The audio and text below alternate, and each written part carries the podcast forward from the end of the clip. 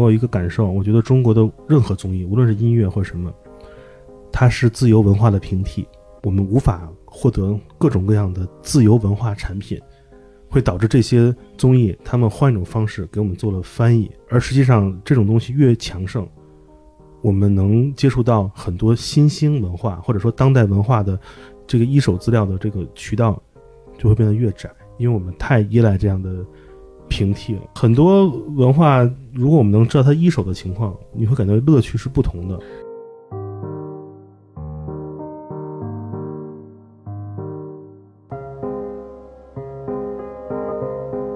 就是如果他真的喜欢，或者是对乐队是感兴趣的，他其实会自己再去挖掘，他不会完全依赖月下这个节目和这个平台，但可能。有一些乐迷或者是观众，他确实就是你喂什么就吃什么，给我看什么我就看什么，我的精力也只够我看这个综艺这一两个小时去接收这些信息，我其他的时间我没有更多的时间和兴趣去挖掘了。那我觉得他们被挡在了门外，我觉得就是不不用特别可惜。综艺我自己觉得也不是一个特别好的帮助乐队进行表达的地方。因为其实这些 VCR 一两分钟，它是有一个叙事的任务在的，它其实需要让观众在两分钟以内，就相当于就是那个两分钟带你看电影嘛，对不对？我会有一点点担心的，当更多的人想要去挖掘一些乐队的呃表达，比如说一些访谈的时候，那有没有足够多的音乐媒体，有没有足够多的访谈，能够帮助这些受众能够真正的 dig 到他们想要的东西？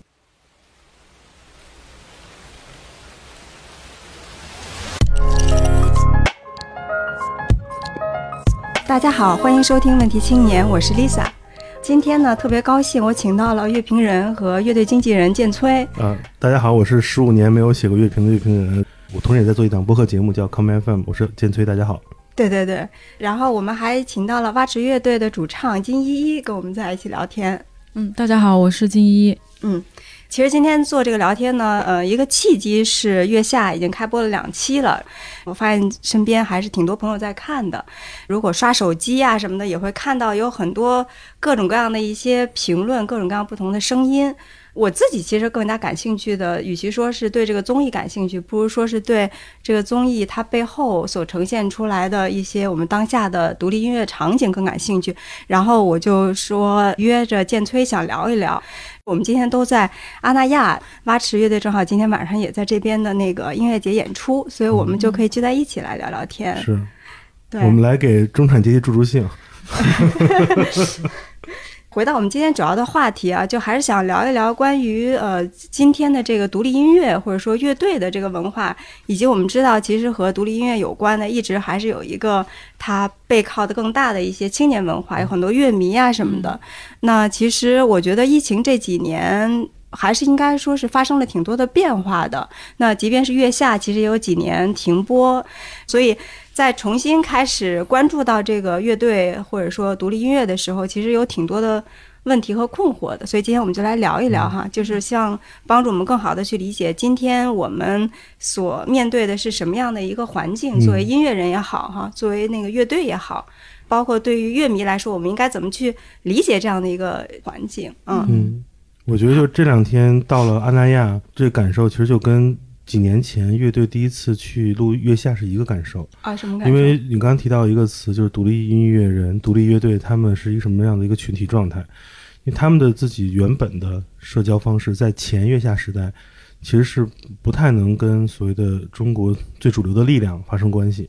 就像我们这些这几天有很多像我们一样的独立乐队来到阿那亚来。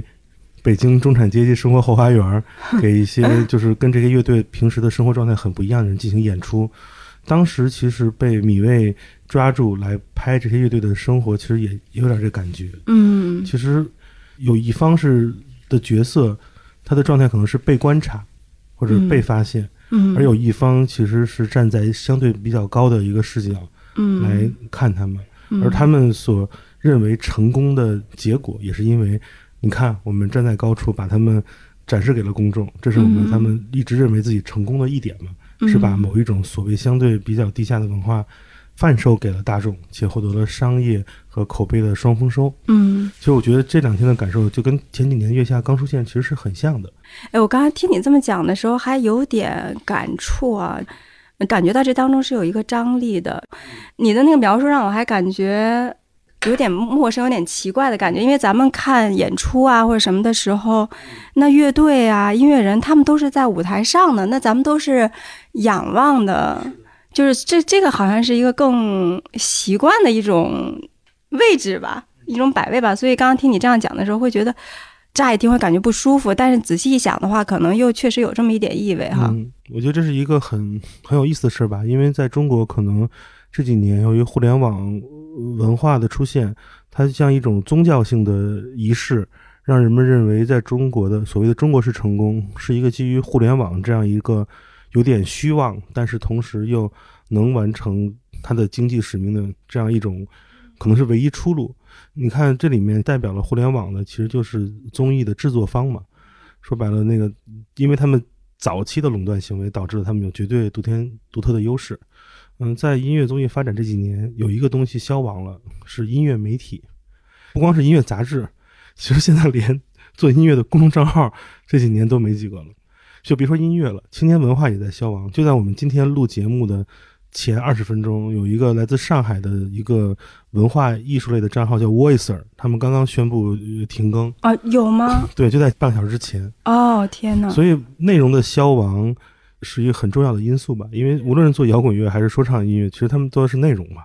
他们没法做一个平台。现在是平台完胜，内容在节节退败的一个过程。对对嗯对，其实这个也和我有一个问题是有关的，就是为什么一个综艺会对乐队或者说对音乐人这么重要？感觉上它不是特别的正常，这事儿对我来说有点吊诡。其实我们请音乐综艺参与者来 回答这个问题。我我我没有特别大的实感哎，但是嗯我自己猜测是，其实哈，感觉乐队或者说摇滚乐在中国还是一些精英阶层在在听的。最早的时候，比如说肯定是像张守望啊，然后新裤子他们，其实都是北京的。搞笑乐队就是它是那个层次的人，对，而不是那种就所谓的真的很草根那种乐队本身这种形式就是有一定的门槛的嘛。首先你得买琴，像我们乐队两个吉他一个贝斯三把琴就得几万块钱，还得有排练房，然后你们写一张专辑出来的话，排练的时间、精力，然后录混要进棚，这些都是成本和开销，所以它不是一个真的像呃星光大道一样，可以真的是从草根或者从工厂这样子生长出来的。呃，它本身对我来说，在我大学的时候，或者是高更早的时候，在接触摇滚乐的时候，尤其是国摇吧，给我的感觉就是还是有一定的精英阶层在听的。这一群的人，他其实我我的理解是他应该是文化或者是传播或者是文化行业最核心的那一群人，就像是在 marketing 的理论里面，就是有有讲大概是百分之可能就是类似于金字塔上面那一坨个位数的人，他们是一个潮流或者是某种话语的引领者，然后可能中间是一些追随者，最底下的是一些追随者的追随者，大 大众 更大众层面的嗯呃接收者嘛。然后，所以月下当时给我的感觉就是。金字塔顶端的这一部分人，呃，首先除了乐队，还有乐评人，然后还有时尚行业、文化行业，比如说呃做传媒的、做做媒体的，就是这一群人，他们其实一直在听摇滚乐，但是这个节目给了他们一个表达，或者是说跟大家分享他们的趣味的一个出口。月下的第一期，它带来的这种影响，其实给我的感觉有点像中国有嘻哈那个给我的感觉，就是其实这一群人一直都在，呃，无论是所谓的一个地下的状态也好，或者是说呃比较圈层化的一个传播的状态也好。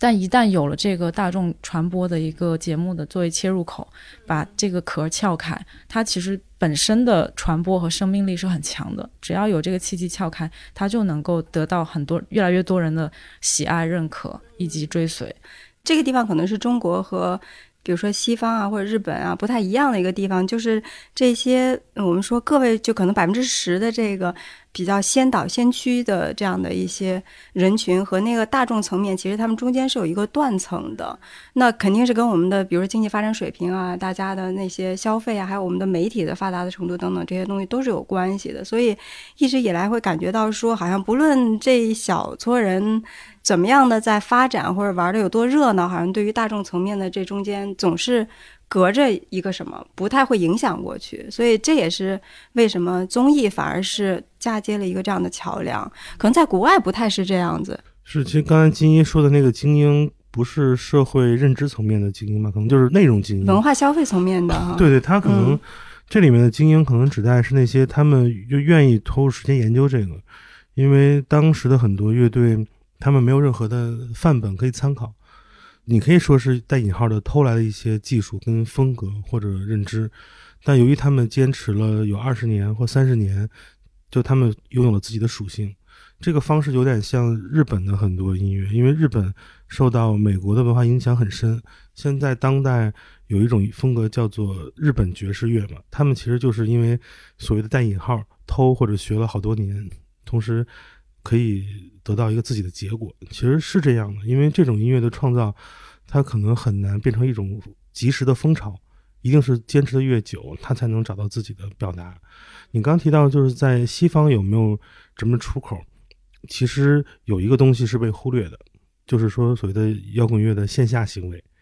也就是大型的音乐节演出等等。都说音乐节雨后春笋啊什么这些，其实它真的是就在月下第一季的临界点才慢慢开始形成的。且这些音乐节的临界点的出现，不是因为有有更多好的内容被呈现，而是有更多的中国地方城市的文化旅游项目的硬性需求才应运而生的。它是某种层面的。印象刘三姐，嗯，它是 它有这样的 一个需求，对，在摇滚乐早期最难的时间点的问题就是，就像中国电影的早期呃发展一样，没有足够的荧幕，也就是没有足够的舞台，没有那么多足够的舞台，在可能大概十年前才有了中国遍地开花的 live house 场景出现，是因为当时大家大量的探访日本。然后有很多国外的乐队来中国演出，发现你们不能都是酒吧呀，你们都有一些专业场地。于是这几年有了蓬勃的发展，且它是一个随着一些城市的地域规划，有那种综合体商场的出现，那它也成为了房地产入场的一个新的门上那个春联儿。原来是什么？原来是书店啊，live house 书店、咖啡馆。Yes，就它是一种。所谓的叫吸引一些活跃客群的一种一种方式，所以它也是一个大的宏观经济趋势下所带来的产物，而并不是因为这个市场有这个需求。这就像几年前，无论是万达影业还是各种博纳影业，大家在疯狂的建立自己的屏幕一样。其实我们还在完成资本主义的这个发行 distribution 早期的行为，也就是找到足够多的舞台，而内容跟得上跟不上这个事儿，其实月下赶上了一个很好的时候。月下出现之后，呃，导致人们更认可这种形式，它就成为一种丰富线下舞台一个填充物。是的，哎，我们刚才说到那个一些硬件或者是一些基础设施这块哈，我们接下来可以聊聊内容的这个部分，其实是分成两个部分啊，一个是乐队或音乐人，就创作者的这个群体，还有一个其实挺挺重要的，就是与之互动的这个乐迷的这个群体哈。就是先来说是创作者的群体，其实月下三面临的一个。挺普遍的一个问题吧，或者说一个质疑的声音吧，就是有那么多好的音乐人或者是呃乐队，有这么多好的创作者嘛？因为有一个普遍的看法，就是说月下一之所以可以嗯一炮而红，其实它是背靠着可能中国的这个音乐场景当中过去二三十年的一个积累哈，有这么多好的。呃，乐队和曲目都没有被大众所第一季说是攫取革命果实吗？对对对对，然后呢，到了月下三的时候，还有这么多好的乐队嘛？对，所以我今天想首先跟你们聊聊这个。我想先问问金一，其实就是咱这个好乐队为啥没参加呢？我们乐队吗？我们就是 咱们这乐队为什么？敏感了，我都不敢问，你说吧。为什么不参加呢？不是，其实就是今年。我我先说对外的对外的那个 口径 一个话术吗？但是两个原因都是都是事实哈。但是我们只是对外只说第一个嘛。第一个就是说，因为我们今年工作安排比较多，因为呃，首先四五月份要进棚录录我们的新专辑，然后当时我们一进去就录了三个星期，然后那个时候。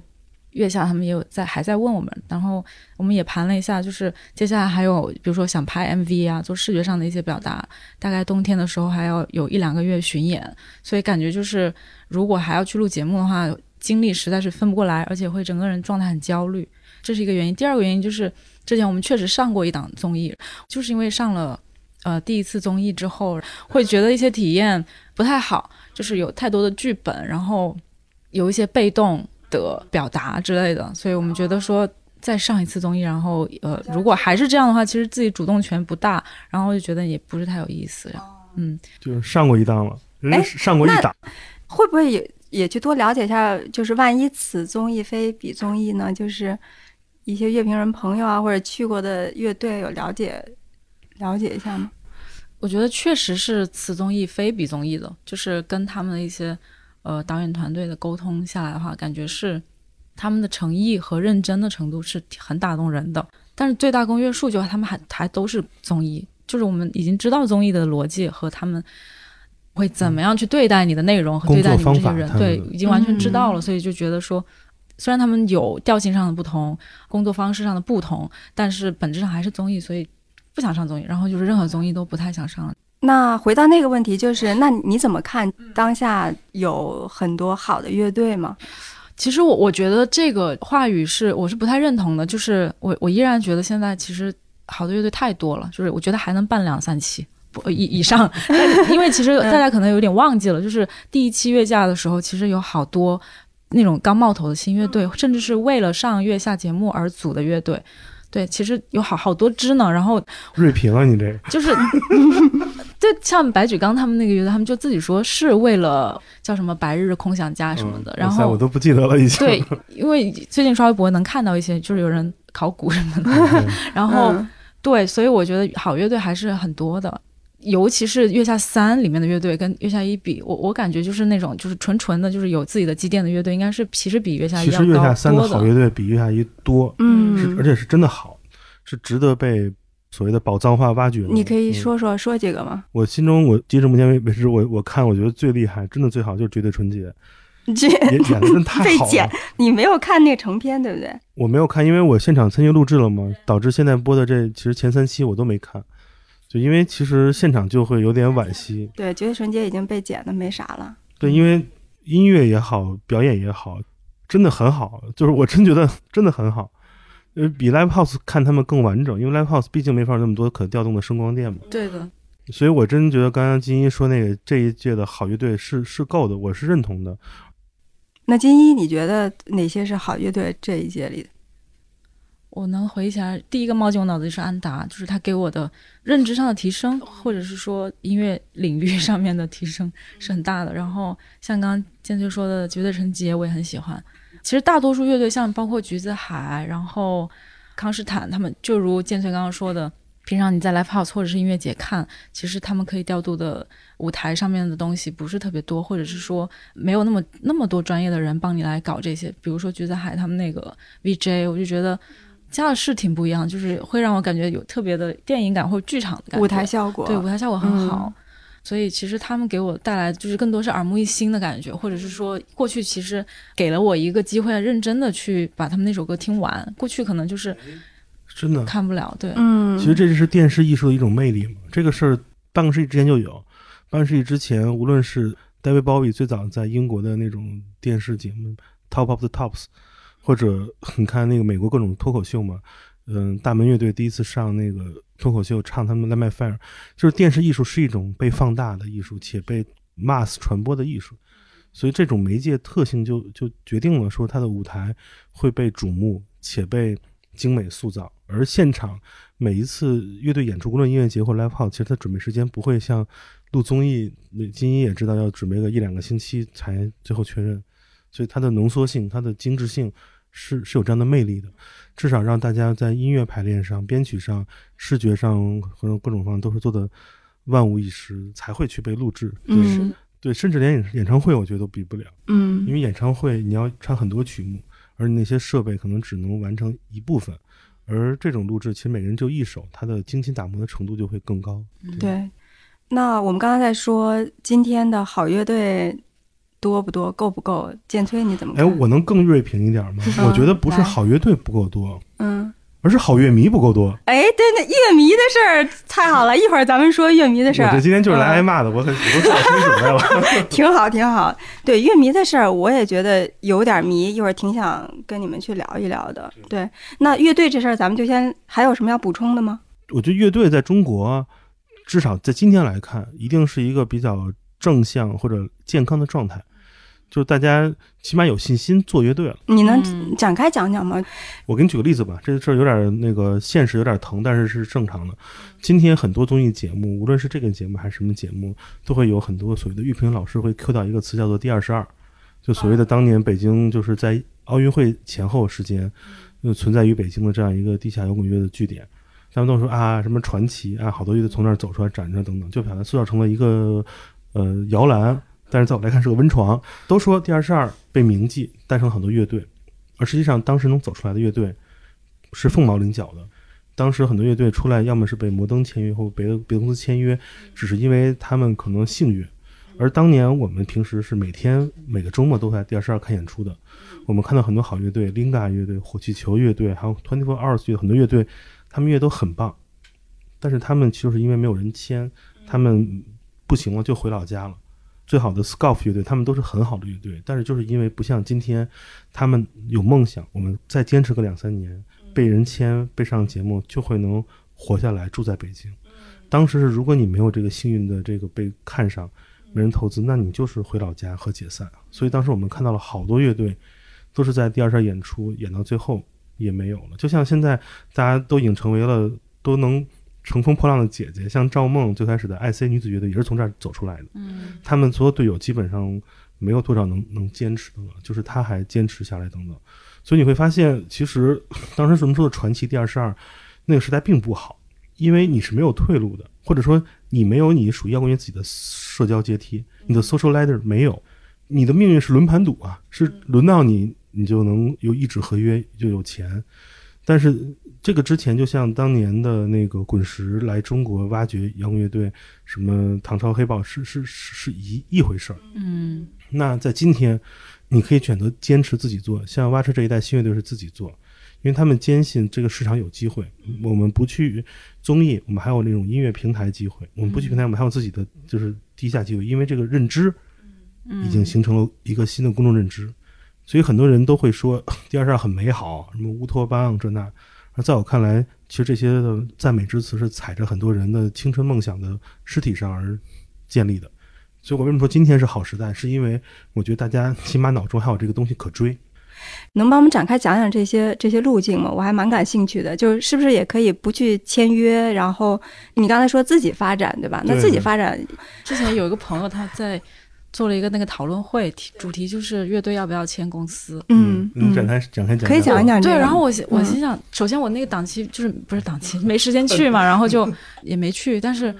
但我当下就是第一反应就是干嘛要签公司啊？就是就我们早乐队早期的时候也有公司来问我们要不要签，然后大概就是呃签两年或者四年、六年甚至十年的都有。关于小屋里跟他聊，说给你几百万那种，啊对，给啊你给。其实这个逻辑很简单嘛，就是你你给我钱，然后他会告诉你，那其实你需要给他作品嘛。交换的那是什么？对，嗯那我会问，那你们公司能给我什么呀？就除了这个钱以外，其实其实有一些朋友有有录音棚嘛，就是我们去录个音也不难，就是也不用花什么钱，然后就问，那你除了钱还能给我们什么？对方往往都答不上来的，就是我期待的是他会告诉我说 啊，我会给你做起宣，怎么能让我们比如说发掘到我们更好的一面，或者是你怎么去对外宣传我们的、呃、各种面相。对方也没答上来，甚至觉得，我觉得他没有想，然后他他甚至他觉得都给几百万了，你还问这他怎么觉得？这个数没必要回答这个问题？就是啊，对，嗯，他其实有提到，其实很直白。他给我的答案就是，可能他现在做的一个事情是投资尽量多的乐队，然后类似于用赛马的方式看谁能跑出来。类似于天使投资对，那逻辑。那这个答复肯定是不满意的。然后，那我能能设想到，其实大多数现在这种公司都是在做这样的事情。因为这是纯投资心态，不是说他不尊重内容，嗯而是说他的工他的，逻辑就是这样的，而是说现在的音乐公司是一个资本化思考公司，嗯，不是以内容为出发点的公司了。嗯，对嗯是的，嗯，这是一个非常尊重资本主义的一个方法，但是实际上这个东西跟音乐人的所需甚远。对，所以如果现在有在听这个节目的乐队朋友面临这种抉择，也可以问一下这个问题，然后也可以直接去看一下这个公司在为他们现在签约的乐队做了些什么。可是反过来，就是对于很多乐队来说，嗯，毕竟比如说演出啊或者什么的这样的一些巡演啊什么的收入也是不稳定或、不确定的。那有有一笔钱不是也很好吗？有一笔钱可能就可以，比如说你可以有一两年的时间就专注于创作。嗯但往往这种钱所交换的是一个，无论是音乐人或者乐队，呃，这个歌曲的所有的创作版权是要完全给到那个投资者的。所以这个部分其实也是很多音乐人他更爱惜自己作品吧，或者说不是爱惜，他更希望自己作品有主控权。因为我有一个亲身经历，就前一阵儿有一个最近比较备受争议的一档音乐综艺，因不尊重其中导师而被炒上热热搜的一档综艺，哦，某某那个综艺啊。嗯嗯，可以剪你说吗？就是好声音嘛。嗨，哦那反正不是我说的啊。哦，就某档综艺曾经问我想寻求一些音乐歌曲版权的购买，我说很简单道理，你告诉我这首歌买完之后，你想让谁来？谁你记得那事儿吧？对，谁来翻唱，谁来听？发来那个翻唱者的资料，就是感觉不太适合。然后我就说这个不卖，他说啊，这个价格已经是我们高于市场很多的了。我说，因为我们是独立乐队，之所以是独立乐队，是因为我们有权利说不。如果这东西一旦卖给了任何的版权管理公司或者大公司，他肯定不会跟你商量，因为实际上嗯，他投资你呢，就是为了这方面来可以收收回嘛割一下，对对啊，就像你刚才问题，为什么这几百万不是也挺好的吗？而实际上，无论你做独立艺术家或者独立音乐人，其实自己的决定权这个事儿，就像上不上综艺这个事儿，不上综艺这是自己决定，这个是最值钱的。哦，对，这么说的话，我觉得很清楚了。嗯，对，就这个时代是就是这样的，就是所以要对自己的选择做出很很坚实的判断。嗯嗯嗯，那我们继续说，如果是不签约的话，那就是自己干的话，最主要需要去借助的一些平台或者说是一些系统的支持是什么呢？独立音乐人的那个成长轨迹，嗯呃，其实浓缩起来就两个字，嗯，白嫖，置换嘛，置换。能不花钱 就不花钱，因为没有资本，反而是靠你嗯内容的好坏来吸引别人吧。就如因为你没法用钱来沟通到一些渠道，而是让你的内容、你的创作本身，无论是歌曲还是演出或者什么，它有一定的可被谈论性，呃能吸引别人兴趣。我觉得这是最重要的吧。对，确实不是特别复杂。刚刚说白嫖，其实我感觉就是靠一些朋友的呃帮助吧，比如说找朋友借个棚，先把作品录出来，然后再发布在音乐平台上面。到这儿，其实呃，我觉得音乐人该做的就结束了，就是你就等大家去聆听到你的歌曲就行了。呃，如果没有经纪人的话，你也可以找各种渠道去扩散你的音乐。最早的时候，我像我就在那种五百人的群都会无脑的发，就是会发啊，就是我们乐队的新歌，大家可以听一下，也会给一些那种做音乐的博主去私信他们，告诉他们这是我们的新歌，也可以听一下，对，就是这样的去做一些推广，这是每个人都可以做的，而且非常简单。像刚刚建崔说，那做完这些事情以后，有没有一些媒体或者一些乐评人或者大众，他们是否会喜欢你的歌？那这个就确实不是你能可控的范围了。其实就就这些，我觉得，嗯这个东西其实你可以想象，其实乐评人的工作，他可能不是真正的评论你，嗯他可能有一个很重要的一点，在这个时代，他是代表了很多众群体的口味，他是公众取向、审美取向的一个浓缩者。他们对很多人的兴趣，其实代表了很多，就他的 follower 起码是跟他口味比较一致的嘛。所以这些人如果有认可的比较多的，就证明这个乐队创作的这歌曲，其实蛮符合当代这个时代的审美的一些一些共有的一些特征吧。譬如曲风比较容易被接受，词曲内容可能有一些共情感等等。我们所谓的作品本身的阶级跨越，就是从地下状态到那个广泛传播状态，而这个东西其实是一个自发性的。它就像很多青年文化的出现，可能不是因为耐克公司要塑造街头篮球概念，肯定得是先有了街头、嗯街头篮球，嗯才有了这耐克的街头篮球的这种东西。资本是要收割民间自发性的东西，而音乐其实也也是这样的。呃，这个时代有很多的版权音乐公司，他们就是想想再现或者模仿这种东西，所以他们就尝试来做这样的符合公众口味的作品。而实际上，这东西往往是缺少灵魂的，因为它创作者、演唱者都尝试用嘶吼表现痛苦，用柔美表现一种细腻情感，而实际上他不是亲历者，就很难让这歌变得不够真。你们也刚才提到橘子海，为什么很多人说这个什么橘子海歌什么有问题这那？是因为橘子海真人的性格和他们的创作跟网络传播那种公共认知呃没有一致。嗯更真实的他们被公众看到之后，跟那些用那个一脚踹出这个盛夏那帮人的思维想象不一样。嗯它是一种公众性失望，而并不是这乐队产生什么问题，人家人家就这样，嗯对吧？金一也说嘛，我们就歌录完了，就等别人来发现，嗯他也做不了别的。要是真正花钱主动做的，基本都不会很成功，因为有点假，它不够真。这个是我很看重的一点。嗯，我们刚才聊到的其实是呃，包括音乐人或者乐队他如何呈现自己，然后以及就是乐迷这边所接收到的。究竟又是哪个部分能够接收到多少？其实我们在聊那个乐迷之前，因为我觉得乐迷其实已经是比较靠后的很多东西的一个反应了。我觉得可以再先聊一聊这个行业的其他的一些方面，我们后面再去聊乐迷。有一个问题就是关于疫情究竟对我们的音乐行业干了些什么，这也是我特别感兴趣的一个问题。因为在疫情期间，其实就会不论是从媒体上啊，身边的朋友啊，就会看到，比如说对吧，有些唱片公司它跟其他的公司一样，它也会裁员。然后比如说有些自己做工作室做演出的朋友，他可能得改行。疫情期间的演出就都那个流产了。然后疫情结束了之后，好像又看到，就像你说的雨后春笋一般。演出特别的多哈，包括这种可能很有流量的，就是所谓的 顶流的一些明星的演出，然后还有就是更小众的一些演出都会特别多。但与此同时，又会看到有一些乐队前一段时间又接连他的巡演没有办法那个 完成。break even，然后所以他只能够过程中就把这件事儿停掉啊。哎，你关注的还挺还挺及时。不是，我就觉得，我就觉得这些东西就很，然后包括还有一些更迷的，比如说那个。呃我们去看那万青的演出，然后他们就是说，有的乐迷因为抢不着票，还会反手一个举报什么的。我就是的，觉得今天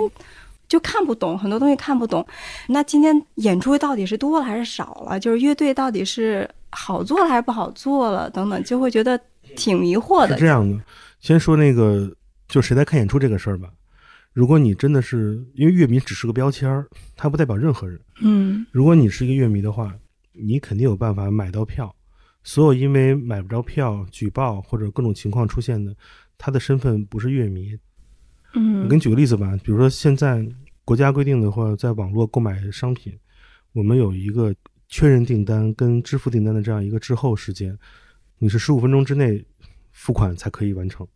所以买票就是这样，很多票贩子他们买完票之后他们不付款的，他先用这十五分钟的时间差把这个票的这个截图去二手平台卖掉，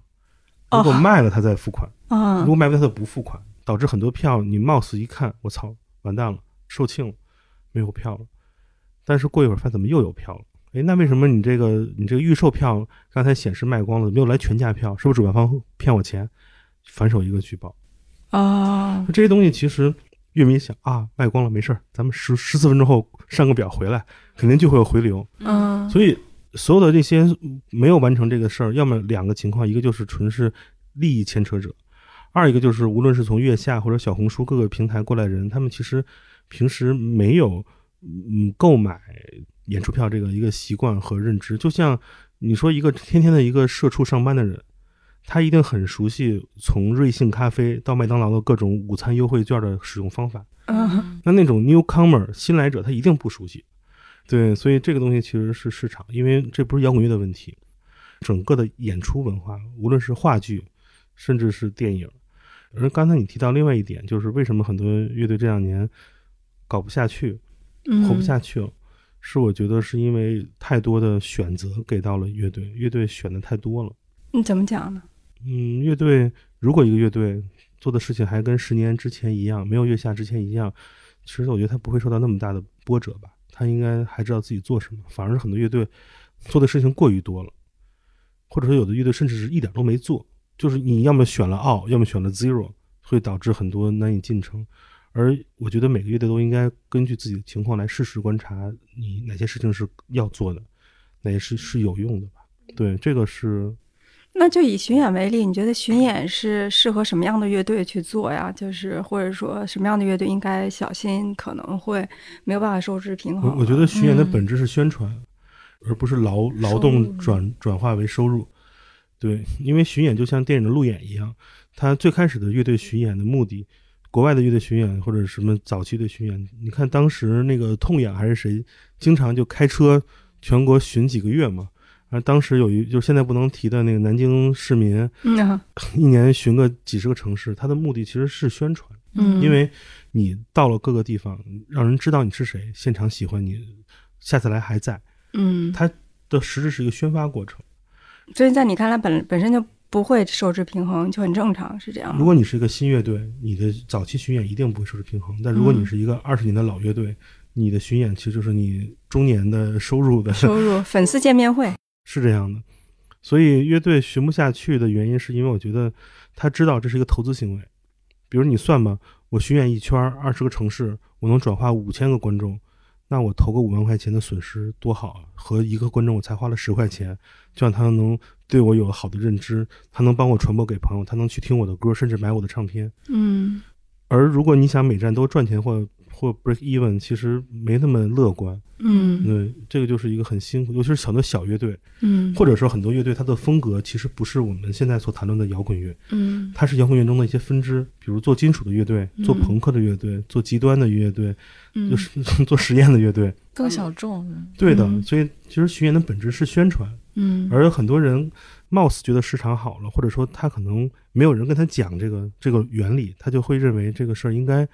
我演出得演出是挣钱。演出赚钱嗯演出嘛，因为巡演很是一件很辛苦的事情。哎那那以前你们跟嘎调他们就是也是开车巡这种，你们的那就是预期也是不挣钱的吗？还是呃那会儿观众很少，每站都是三四十人。那会儿因为唱片公司老板 Michael 嘛、哦，Michael 他有钱投资，他就说给你们钱，你们去宣传。当时这样两个乐队，现在如果出来巡一圈，你想吧，嗯。什 么上海开三天什么那种，嗯。但当时其实每个城市就是几十个观众，嗯因为嗯。就是那是他们的早期嘛，嗯。对嗯，那是改掉的第一张专辑，开始开始第二张专辑是很早期的，对，嗯，而且现在巡演的那个成本也比以前要高多了。这几年感觉有挺多城市的那个最 top 的这种 live house 也在升级嘛，变得很大。是的，是的。其实我觉得这个也是一个比较让人担忧的现象，就是呃很多大的场地。大的新场地都在出现，但是那种小的场地反而其实呃还是处于一个就是在挣扎的状态，就是营收不是特别好是。其实大场地是商业行为，嗯，小场地在我心中有一个词代替场地，叫场景。是的，嗯，嗯怎么讲？嗯，比如像义乌的隔壁酒吧，嗯。比如像上海的那个育婴堂，嗯。或者说前一阵出事的 New，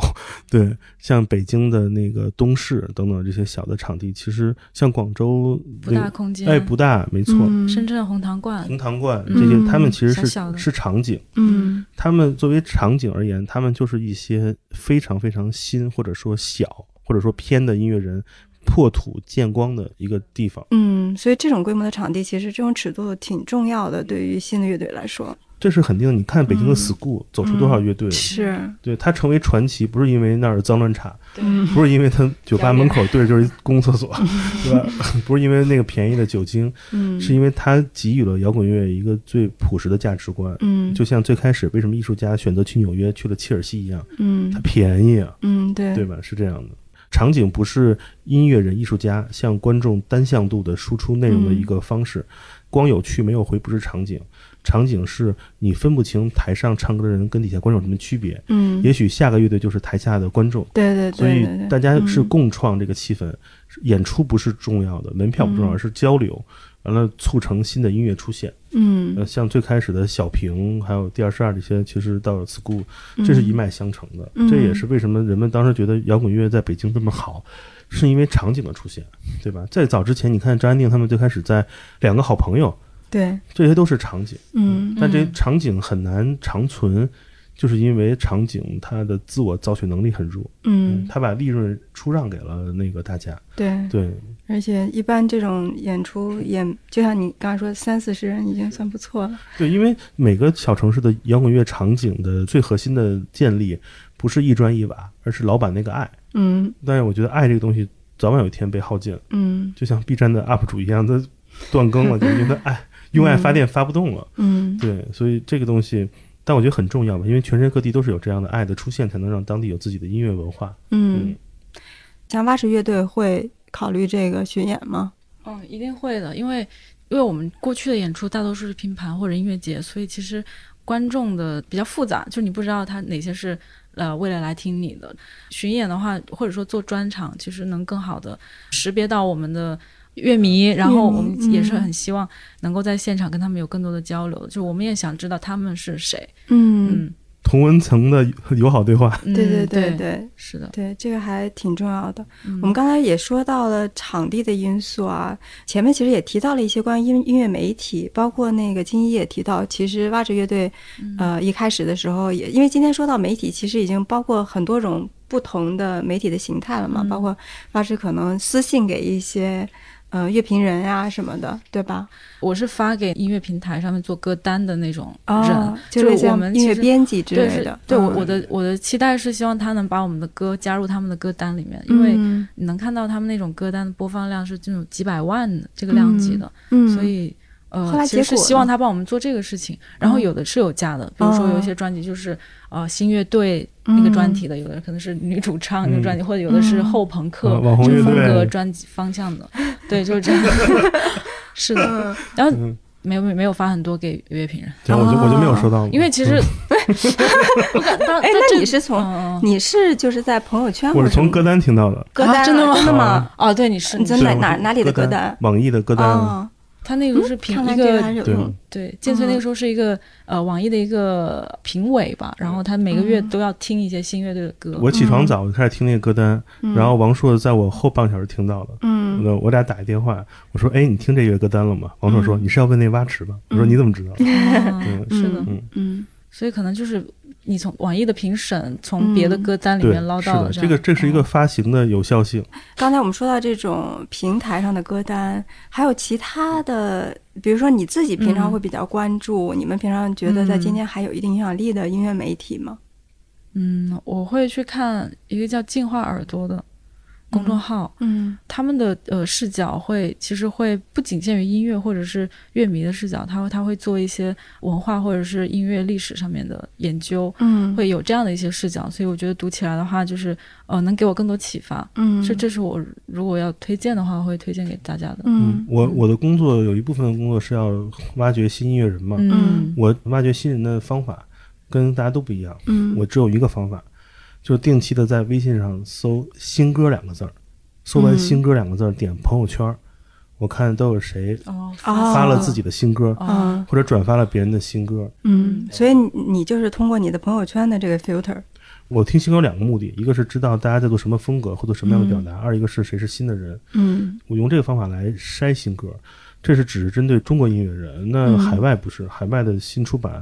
我主要用两个方法，一个是我长期订阅那些我信赖的厂牌的 newsletter，、我用邮箱，然后有点 old school 啊。然后第二个是我是去几个我非常信任认可的唱片店的首页，看他们的那个新到货，嗯，然后我再去 Spotify 或者哪儿来嗯听。嗯我只是这几个是我的常规方法。嗯，对，那你对于普通的乐迷来说，有一部分是不太适用的嘛？因为我在嗯，我们又没有你那样的朋友圈，我觉得普通乐迷不用主动找，因为这些好的音乐，嗯如果它真正好，值得被你听到，它会被多高频次的发到你能看到的地方，你自然不会错过。嗯，那例如那，会发到哪里呢？就是比如说你这个朋友圈谁发新歌发了你没看到，那如果真的好，很多人会在几个月内反复的分享这首歌，你会听到，嗯嗯因为这就是流行音乐的传播的基本原理。那就还是朋友没有，但是朋友圈跟朋友圈差别可大了。这个也是今天那个小的同温层。如果我是一个比较普通的一个乐迷，其实，在今天不是有那种很，比如说像老早之前有一些杂志啊，或者是呃有一些公众号啊什么的，你可能可以通过它去获得，对吧？包括以前豆瓣呀、或者虾米啊什么的。我知道，但是这个事儿我是蛮悲观的。嗯我是觉得这个时代乐迷想成长或进阶，可能只有出国了，因为中国没有唱片店，没有嗯大型唱片店。大型唱片店，譬如日本的 Tower Record 或者 HMV，这些地方，其实他们有一部分的功能是零售，另外一部分他们是 library，嗯，对。起码他们的分类是科学的，对，就跟你去大型的书店，你去成品一样，其实成品的一部分的内容是让你知道，啊，我起码知道的这个 category 是怎么分的，嗯这个东西你就把风格分清楚，你好听嘛。而国内在消亡，首先就是进出进出口厂呃音像制品的管理制度，跟图书是一样的，它是被极端管控和被过滤的。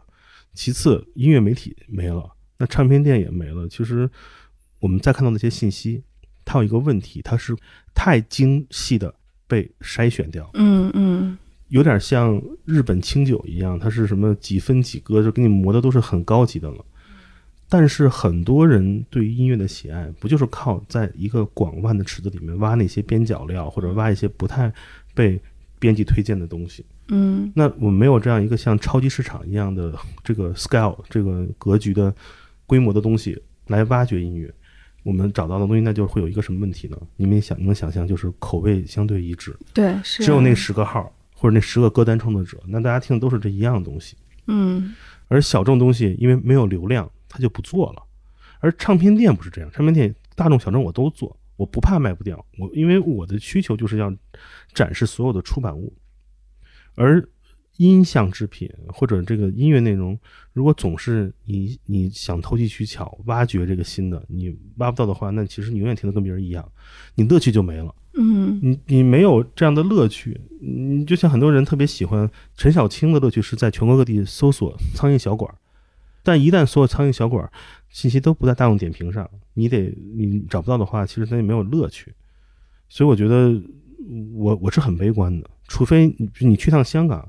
你去趟首尔，你去趟日本，你看到那么丰富的唱片店场景，你能看到当地的音乐杂志，你能看到那种复杂的小演出和音乐节。你就总能知道一些新的音乐。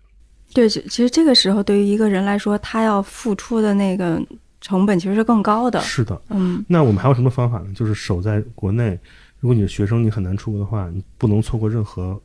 开放之后的海外乐队的演出，起码他们能给你打开一个新的风格和门。嗯嗯，因为音乐这个事儿一定不是为主流和综艺才是最好的，嗯，就跟嗯吃饭是一个道理。你看，当一些餐饮机构走到了顶点，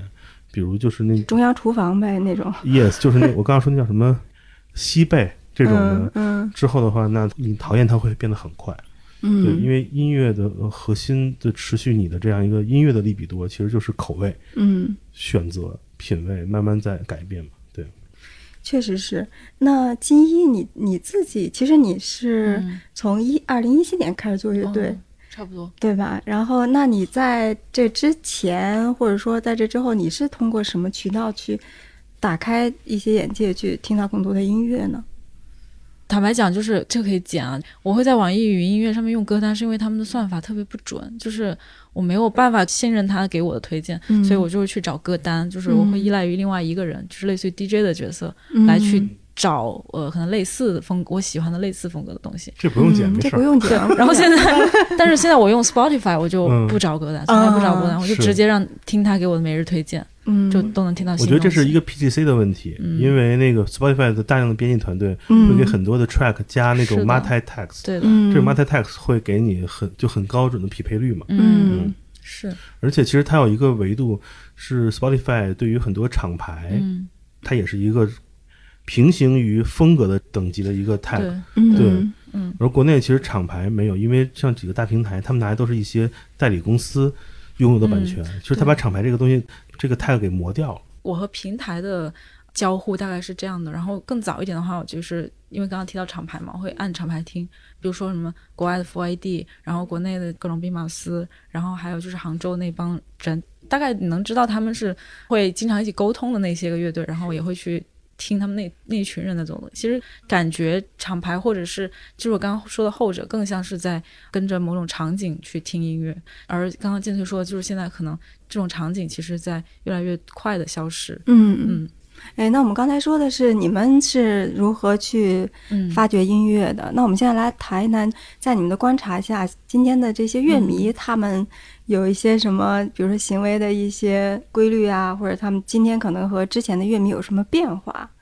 呃，现在很多乐迷我感觉他们很善变，很多变。就是今天我可能还特别喜欢这个乐队，明天我可能就会在一些平台上面觉得他们下头，然后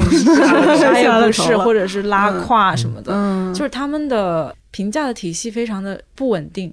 给我的感觉就是他们并没有很珍惜他们昨天很喜欢的那个乐队，所以呃，有的时候也我作为乐队本身哈，有的时候也觉得挺可惜，或者是觉得挺弄不明白的。嗯跟现在的话整体的话语也有关。现在感觉整体网网络上的人的发言都越来越暴力，就是非常的极端嘛，所以可能他们心里并不是这么想的，但是呈现在网络上，我看到一就是时之快，他在说你下头什么的，然后我就觉得、啊，真的吗？真的就就这么快不喜欢我了吗？就是会有这种感觉。因为点评这件事儿，在过去来说，其实我们身上很少有通路和机会来点评具体的人。在我们今天连点杯咖啡外卖都可以随时来用星级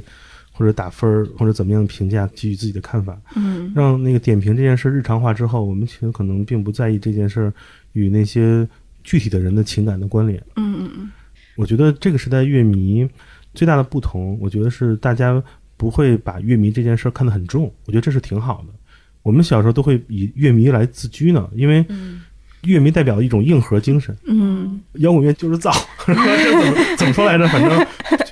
不啊，鸡更怎么说来着？哦，摇滚乐就是不怕死不，怕就是不会死，还是什么不怕的？死。就这种东西，其实是那个年代的一种，它是你得有这个范儿。我们是诗人，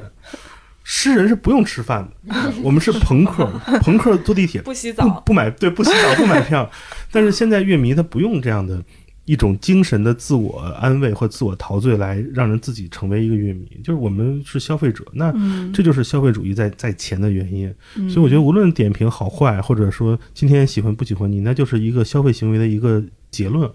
而已嘛，嗯没有情感挂钩。我们小时候喜欢一些音乐人，不是因为他歌有多好，是因为先认识这个人，觉得人太真了。嗯，甚至是不认识这个人。我们小时候看通俗歌曲，看我摇滚乐，看他采访，嗯。我说这个人哇，他虽然身在那个攀枝花，但是他做这摇滚乐，他的精神我好喜欢，他跟我精神层面的共鸣，嗯。哪怕音乐也是很土的，但我觉得这很酷。但现在给到音乐人说话的采访是的，都很少，我一直坚持不做音乐人采访节目嘛，那收听量都巨低。反正我的歌单我那歌单啊都是两两三万的播放，但我做音乐人的深度采访可能就四五千，是因为大家不听了是吗？我作为消费者，我点一外卖，我他妈凭什么听你咖啡师讲你的心路历程啊？讲你去埃塞俄比亚烘豆子，那跟我有什么关系？嗯，真的吗？你要是给我发那个优惠券儿，可能那个听期节目给我两块五优惠券儿，我就听你这节目了。嗯其，实消费主义是这样的，是的，对我们一是因为我没必要给自己上一标签儿，就我必须得对于所有人烂熟于胸。那我只要完成啊，这个音乐我懂，这不是那个谁的乐队吗？啊，嗨，我能知道略知一二，完成我的基础社交需求就够了。这个事儿就像我，嗯，我其实是不喝奶茶的人，但是我对于奶茶的爱就是停留在我能分清楚什么是奶盖，什么是茶底，就够我的社交资本了。所以我不会再继续往里深。我觉得对我来说就是这样的。所以很多人，你说他是乐迷，他是乐迷，他是音乐音乐行业消费者，嗯但是因为这个时代不需要你把乐迷标签贴那么硬核，所以自然就是这种评价。是的，我觉得乐迷给到音乐人的评价，在在当年来说，没有像当年那么重要，嗯，因为当年大家听完之后，起码写个豆瓣评论嗯，是那种表达。现在这个需求改变了，现在都是摸摸。国外的乐乐迷是也也差不多，就是听上去像是乐迷分层的一个概念，就是可能下面那种把看演出作为一个社某种社交货币的人，看上去很多，我我只能感受北美市场，因为哦我在那洛杉矶那个住过一段时间。嗯呃，洛杉矶的像这种独立的小演出，它的总体受众水平是比国内少很多的。嗯。它所面临的每一场可能就就一两百人，哦。其实大家没有跟音乐人的互动，嗯。大家就说 Yeah, cool, that's cool, man，然后自己去分别聊天儿。啊它是一种短暂性的东西，嗯。而所有那种造成爆款的，其实都是纯主流艺人，所以其实他们没有那么深入的这种沟通，且音乐人其实也并不 care 来自于他们的具体反馈，嗯就是也不是说不 care，而是说这个东西其实更难像我们这样能快速获得。我觉得中国现在的多说两句，就是说现在所谓的谈论乐迷，我觉得这种狂热是来自于底层的一个思考，是他对于某种偏自由化的艺术表达的狂热。嗯说唱的狂热也是如此。说唱狂热的本质不是说说谁有多帅，嗯而是说他敢说，他敢说，嗯，这种嗯狂热其实是来自于一种底层的呃一种压抑其实是。也，所以摇滚乐的狂热不是在于他对你的才华的狂热嗯。是这样一个东西，是广义的。对，嗯我们最开始喜欢摇滚乐，不就是因为他敢在舞台上裸体，他敢在跟自己说脏话，其实也是一种特别特别原始的诱因。嗯，对，所以展开之后，发现这文化是一个复杂性的，是时代性的才会展开。嗯，那我们刚才说到互联网上的一些乐迷，在线下演出当中看到的乐迷，给你什么样的印象？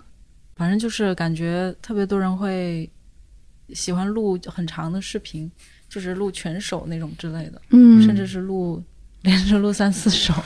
还录全场那种。揣测下来的话，就感觉他们对于将自己的观演体验转换成社交货币的需求很很很明确。四个字儿：值回票价。像你们，还有像虎啸春，我们这边工作的几个乐队，嗯其实我们本来的舞台现场的设定都不太对于视频友好，因为没有后面有屏幕，对，没有屏幕没有那种什么的 VJ 画面，也没有歌词，嗯拍下来之后其实就是黑黑的舞台和一些灯，嗯这些设定，而且还经常做逆光，你知道吗？故意打给观众，其实是希望他们来用眼睛来受刺激，因为他对录像并不友好。嗯，但即使这样，其实呃，演出的单首歌曲的录制其实还是一个怎么说？就因为指挥票价这个事儿很重要，因为这个消费行为它并可能并不常规。如果你每礼拜看演出，你会发现你拍的视频会越来越少，因为你的乐子会更多。嗯，你看观众的乐子，嗯，你看舞台的乐子，或者你跟朋友的一起交流，一百多换来那个快乐。我们今天吃早饭不是还碰到了草东？嗯草东他们前日在东京演出出现了一个事情，是他们是要求他们的 live house 演出是不允许摄像的，因为很多版权管理比较重的国家其实是有这样的需求。他们就因为现场提醒很多次说啊，谢谢大家不要再拍了，但是阻止不了，导致那场演出就是草草收场。哦，对，嗯，所以这种影响其实是是有这样的一个问题的，因为很多演出的设计者，他的设计的原始的初衷是希望你能通过自己的身体和眼睛感受一个它的设定，而手机其实要么这个舞台有遮挡视线的问题，要么就是有它不适合这样的一个感受，但是这个东西往往在这个时代是很难很难被解决掉的，因为它没有形成一个常态化。嗯嗯如果常态有每天今天滚石，明天这那，就每天都是大牌儿，其实就、嗯就还好，这种这种庆祝感不会太大。前两天 Sony Sonic 我朋友圈都炸了，哎呦，我就刷屏，全都是。嗯我觉得这种都是今年是被积压已久之后的这种爆发。对，这有种说我终于出来了，我都想好了，我都想我下礼拜去日本出差，我降了机场，我就直接发一个我回家了，看谁骂我。我就想故意发一条找骂的，对对对，对，然后可以好清洁一下那个朋友圈。嗯所以我觉得这东西就是压抑已久的吧，我能理解。嗯，而我觉得其实没什么不好，因为很多艺术家设定的这个拍摄就是你拍出来不好看，嗯那你自己觉得，你，你可能自己都都想删，都不想看。对，嗯嗯嗯，嗯，然后呃其实你们呃也都去过综艺的现场嘛，综艺现场也有乐迷嘛，嗯呃，你们觉得综艺现场的乐迷和在那个综艺之外的又有什么不一样的地方呢？金一可以说一下你去的那个体验不是很好的那次综艺，但是当时也会有一些乐迷吧，对吧？啊，对乐迷没有没有什么感觉，也是有乐迷投票的部分吗？因为我没看过那个综艺。是有有有投投票有投票嗯，嗯但是基本鲜有跟乐迷能交流的地方，就不嗯不知道是谁，也不知道他什么想，没有这个来回，好像。嗯嗯，那通过他们投票的情况看呢，你觉得能感觉到综艺的乐迷是一些什么样的乐迷吗？哦，我有一次有一个录制的时候，我其实也是好奇他们是什么样的背景嘛。那时候在休息，我就下去问你们报名呢需要提供什么样的材料？因为我觉得这个很难筛选嘛。就是我作为一个乐迷，我要怎么去向节目组证明我有我的审美，或者是我对我自己的品鉴的水平是有信心，或者是 OK 的？我就想去问这个标准是怎么，他们就说、啊好像是要传自己的照片。就是要给自己的照片，然后好像其实并没有更多的需要你描述的或者是证明的呃文字性的东西，然后我哦，就比较出乎我的意料之外，这样子，感觉从他们的评分结果来看，它其实更接近大众乐迷的审美的品味。对，我觉得其实现在综艺我跟了好多档了，说唱的、嗯摇滚的，还有其他的独立音乐的，其实不是乐迷，就是一个普通人，年轻人嘛。嗯我觉得他标准是年轻人，这挺好的，因为其实他们想用这个证明市场喜欢啥。但你知道这件行为跟唱片公司是截然相反的。嗯嗯，其实唱片公司有一个角色叫企宣嘛，他是企划，他是帮你筛一轮，他会挑，因为好音乐太多了，但好多好音乐在这个时代可能是过时的。他今天还在唱那种，就是你听特土的那种网络歌曲，那出来肯定能火呀，对吧？因为肯定是有那个下沉的用户。但是唱片公司说咱不能出这个，咱好歹得要脸啊，嗯 再做点新音乐吧。所以他要筛选，而这个东西当它跟综艺这种形式放在一起，它直面所谓的年轻人公众的时候，那他他们的标准不是乐迷，因为他就是一个听歌的人，嗯听歌的年轻人。但我觉得这个东西作为综艺创作来说，它是他想要的，因为它能带来某一种舆论场上的一种可被吵架的一个点，是是吧？这是他要的一个争论效果。你会看到这种票的差异和那不认同，那乐迷会想：操，老子才是真乐迷，怎么我不去投票？这都投的什么乱七八糟？这种东西 带来的讨论，那他们幻化为互联网行为，它就是一个一个数据，嗯变成那个某个节目的结案报告的一一份子了。嗯，确实是因为我昨天刷了一下那个月下的微博嘛，因为他们也会发一些嗯其他的一些花絮的片段，你就会发现，确实是在那个。绝对纯洁呀、鬼否啊，底下反而那个评论啊什么是比较多的，因为有些乐迷那个有气儿没地儿出的就就过去了，嗯嗯那你想，这个事儿得问五条人了，为什么被捞成那样嗯？就是嗯它是这个逻辑中的进程的一部分吧。所以我觉得综艺的票的好坏没有任何的决定性的因素吧。而且很多乐队在很多综艺中可能走到了第五名、第四名，到今年他的收入可能并不好。我就不嗯具体举谁了，你们可以回想一下。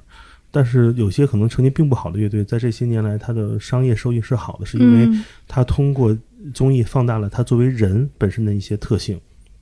因为综艺在这个时代，它代替了一些人物采访，因为你你很难再搞到什么南方周末给你采访个谁，嗯。但综艺里你是什么样的人，你喜欢什么事儿，你在为人性的被挖掘的那一面被放大了，这个是能被很多人记很久的。所以成功的乐队在综艺节目中可能并不是靠成绩赢，而是他平时这个样子，他在那儿还那个样子，且被人喜欢，这个是最重要的。嗯嗯，所以这个其实是长尾来看，第一年、第二年到现在还能有认同的，其实全是这样的一些音乐人。对他们是补足了媒体采访这一部分，我觉得，嗯，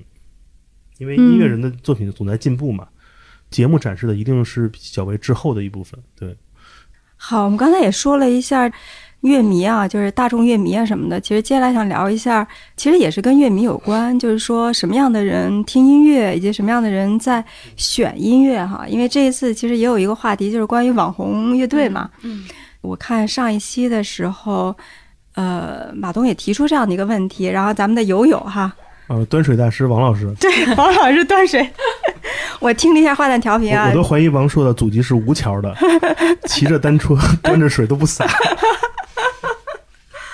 对，我听了一下那个坏蛋调频啊，然后王硕老师就说，这个确实也是事先那个有有提过，要要讨要要哎要回答这个问题，然后然后所以水端的又平又稳啊。他就说，其实网红乐队它本身只不过是这一代人碰巧接触的传播方式而已。先不说网红乐队，先说其实，在今天这种王硕老师说的这种传播方式，其实我觉得它确实是一种传播方式，但它不是而已而已，嗯就是它确实是会改变什么人在选音乐，然后什么样的音乐可能会更多的被听到或者被埋没，然后甚至它也会，呃，因此可能会改变一些咱们做音乐创作者的一些选择，会不会？我首先不认可王硕的这个观点，是因为我觉得网红乐队是个伪概念。嗯它有多伪呢？首先，网红概念所设计的这些乐队的红，达不到任何跟任何的网红对抗的量级。嗯它的量级基数很小，它的伪概念之一，它的伪。因为当时网红乐队出来这个词儿之后，只不过是因为大家的互联网热度比较高，很多网红是没有作品的，他们起码是没有作品的，他们拥有的是一种社交媒体的资本，就是嗯面孔或者说较好的一些呃社交媒体形象。但这些乐队起码是有作品的，他们又不是靠每天在小红书发自己自拍被人知道，而是因为歌被知道。嗯其次，网红乐队这个概念有多伪呢？它就像是就像南昌流行的皮蛋拿铁咖啡一样，嗯，它就是一种虚伪的物种。嗯哗众取宠。对，所以这个词完全是因为几个不良媒体他们要就给你硬挂标，这东西不存在。但这东西因为它挂的早，被传播开了，仅此而已。所以它嗯没有任何音乐分类上以及尊重事实的一些东西。音乐分类上肯定是没有这个，但是我觉得它有一些可能偏正面的和负面的一些联想。比如说正面的，就是说它可能是受大众欢迎的，然后它有一定的知名度。比如说，一般我们出去看有一些饭馆啊、咖啡馆，给自己标榜说自己是网红餐厅啊什么的，那意思就是说大家都喜欢我了，那你也不如来看一看什么的。那这可能是相对正面的一个联想。是，那负面的其实就是说，通常可能他们就是只是徒有其表，嗯，对吧？然后比如说，如果是一个网红餐厅或什么的话，可能就是好拍照，那个东西做的好看。但是但是摇滚乐甚至摇滚乐的嗯本质也是跟这个正向的是相悖的。摇滚乐的本质是不需要别人知道我有多好，嗯，而是摇滚乐的本质是慢慢的、缓慢的发展。嗯在网红乐队这个词呃火热期间，有人曾经说脏手指和海鹏森是网红乐队，只是因为他们在社交媒体上有了一些歌被传播或者演出被传播，嗯那这个东西就是完全不尊重事实，且使用这个词的人根本就，嗯，呃，他其实只是使用这个词，嗯。他甚至不了解这个词背后的意义。所以这个词，我对此深恶痛绝和厌恶，就是因为他的伪概念的提出的人没有想过这样提出会伤害多少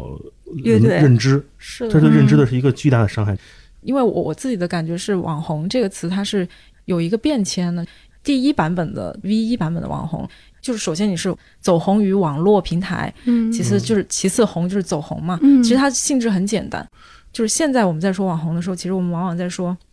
首先它一定是更偏景观式的，就是它拍照好看。可以被视觉化、可以被 show off 的东西。然后第二个就是它好看的同时，它又是中心又是空的，嗯就是它没有坚实的业务基础。比如说，它其实不好吃；比如说某个艺术展，它其实就没有什么内核，嗯它并没有什么要表达的东西。我觉得就是这两个东西结合在一起，对我来说是我心目中网红的定义，就是它嗯只只是好看，而没有什么内核。但是挪用到网红乐队上面来说，就像建崔刚刚说的，那它一定只是好看，比如说拍照好看，或者是它好蹦。它能够被立刻感受到的东西比较嗯强烈，功能性、消费性，对功能性很强烈，或者它特别容易唱，大家都可以跟着唱。是与此同时，它的表达又是空洞的。嗯如果我觉得如果符合这两点，才能被称为就是现嗯在语境下的网红。为什么有的人会觉得某一些乐队的内核空洞？其实也跟他的那个走红的路径也有一点关系。可以拿我们乐队为例嘛，就是我们嗯是疫情期间在网络上面发歌，然后被大家所知道的。嗯确实就是没有更多的场域让大家，比如说没有访谈，也没有嗯线、太多的线下演出，让大家了解到我们、哦，我们实际上我们的打引号的业务水平是怎么样的。嗯对，所以大家就会觉得我认识你，我喜欢你，但是我又觉得好像有一点点空。嗯然后我觉得跟这个疫情期间的被大家认识到这个背景也是有有一定的关系的。啊，跟这个时候的一些疫情期间传播途径上的一些限制也是有关系的，嗯对吧？就是比较空嘛。对，因为我当我听到那个网红乐队的时候，确实会有一个直接想到的一个东西，就是那是不是它不是像通常那个乐队，比如说通过很多的现场演出这样一点点出来的，他可能就是，而且我想可能没有很多的作品，可能就是一两首歌，然后在网络上就迅速的可以传播开来，嗯然后甚至成为一些什么什么金曲之类的。那我们也可以再多聊聊，就麻园儿和这个回春丹，你们可能有更多的了解哈，能更多的讲一讲吗？就是他们在你们心目中是什么样的乐队？其实我还蛮好奇，为什么大家会有一个共识，就是觉得回春丹是网红乐队。更多的可能就是个别的媒体在文章里面做了一个分类，嗯，那之后嗯大家可能就被潜移默化的影响，觉得他们就是这个 group 里面的。这种狗屁的假的音乐自媒体，嗯他们都没有耐心了解或者那是什么样的人，他只是通过嗯作品的嗯这个表象给人妄下定义，说你看他写这歌很 cheesy 啊什么，嗯，就因为他们这些歌都有自己的倒推过程。没错因，为我们跟他们有合作过的歌曲演出，嗯，我们听，你记得刘星门给你讲这首歌是是讲什么故事？其实他们背后的解读是很 OK 的，是很摇滚乐本本质的。嗯但是他选择的这个表象结果是他审美一部分，他愿意嗯把一个沉重话题通过一些就是看貌似比较呃那种 cheesy 的方式给到大家，这是他用流行乐包装自己的一种手段。嗯，就像新裤子的很多内核是痛苦的，但他故意要唱成你要跳舞嘛，嗯等等，但是没有媒体给他解读，甚至是那些自媒体号，他们也不认识我们或者他们，就直接主观妄议来写，来嗯换取流量评论，对，这种就是最恶心的事儿。我们原来做媒体，起码还会做个采访，问问人家。嗯，我其实特别的鼓励大家跳脱出网红乐队这样的一个呃分类的方法里面，其实比较合适的就是你你去分类它的那个风格，你是后朋还是流行摇滚，还是朋克的，还是电子的，就器流行啊结束了。就是为什么嗯要再在那个这个音乐风格的层面下再来一个 layer，就是给他们分是否是网红乐队？分类方式它有一点像是所谓的网络词汇，它会很直接的控制你的思考方式，对吧？我们为什么要产生这样一个呃很带呃歧义或者是其实很有指向性的分类的方法来去加一层 layer？、我觉得这个特别不这种这。种方法其实是它还是消费导向的，嗯就像你知道，每年到了三月初，嗯就很多主办方来找我们，说像我们想做一个女主唱的嗯什么拼盘演出，嗯，我们永远都表示歉意，因为我们觉得这不是一个跟音乐有关的分类方法。而且三八国际妇女节女主唱 主唱这个事儿，但是我跟主办方聊过，他觉得这事儿啊，这不很正常吗？就我觉得就是他没有给到音乐有给予任何帮助，所以但这个东西就跟网红乐队是一样的，它的粗暴属性其实。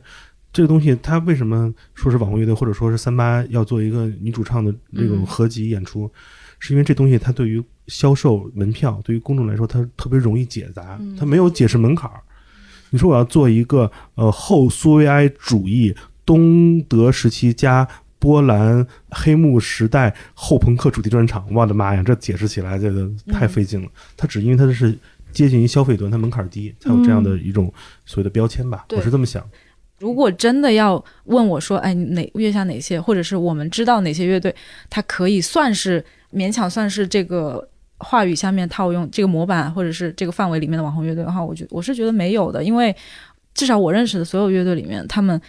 好不容易辛辛苦苦，就是我前面也讲是有很大的门槛的嘛，组了一个乐队，然后写歌也不是那么容易的事情，你们要四五个人来把这个歌排出来，也是很费劲。我为什么要写一个口水歌？这么多人弄口水歌，我觉得没有乐队会以这样的初心，比如说我要写好蹦的，然后写一个很空洞的，我觉得。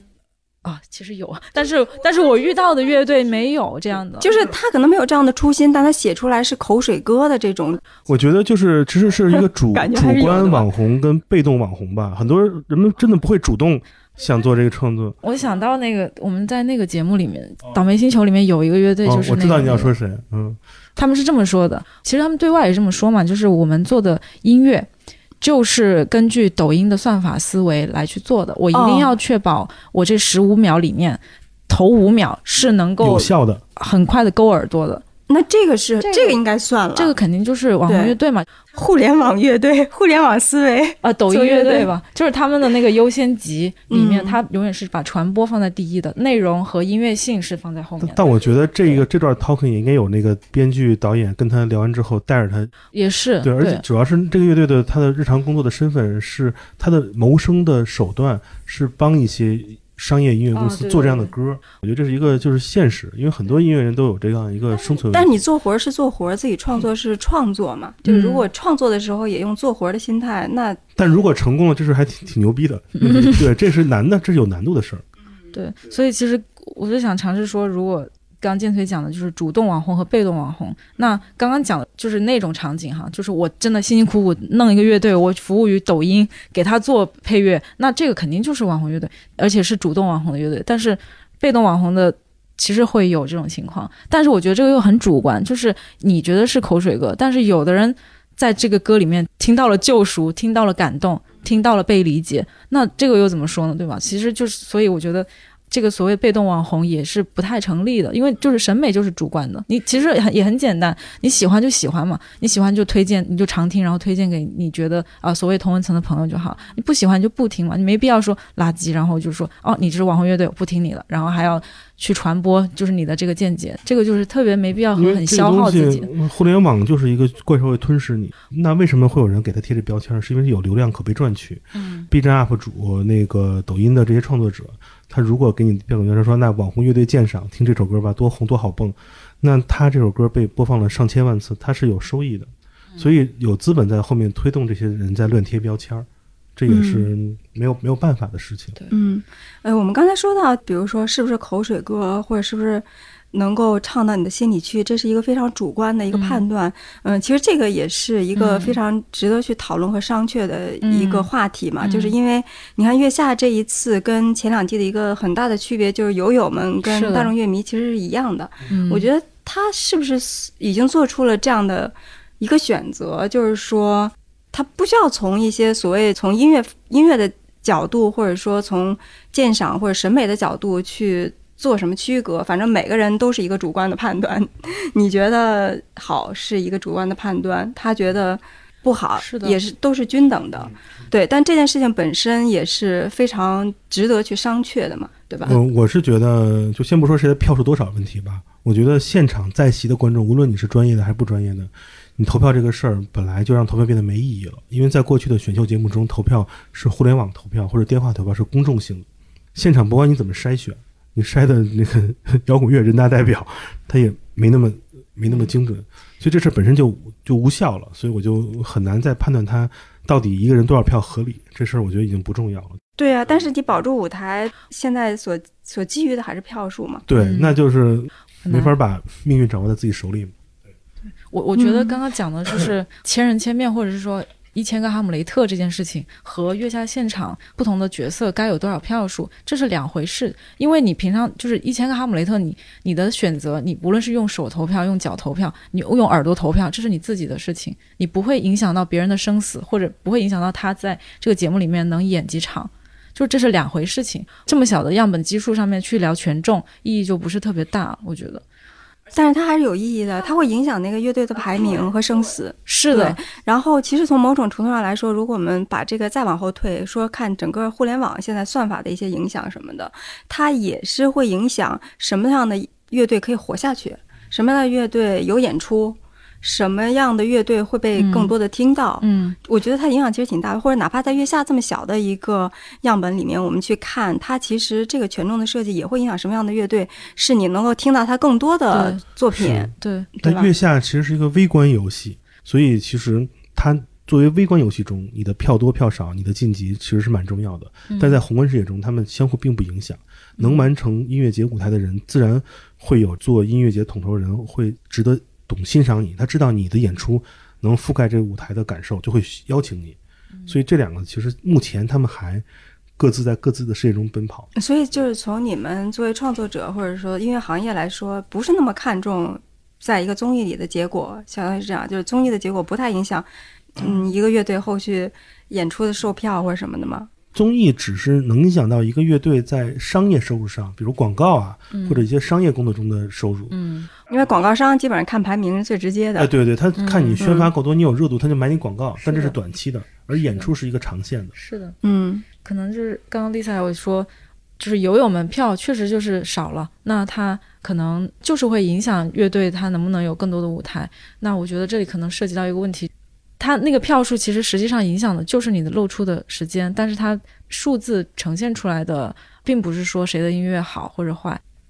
它折射出来的不是说谁能够有更多的话语权，或者谁能够投更多的票，它其实就是在这个游戏的语境里面的一个设置。但是这可能会牵扯到另外一个话题，就是现在的乐评人或者这些友友们，他们是不是在平日的发言、公众的发言里面，就是有更多的话语权，或者是有更多的资格来去评价这个作品？那那种动不动就被消耗注销的，那哎那。就是对，对，就是起码在这个游戏里面，我觉得你提了一个很好问题，那你觉得呢？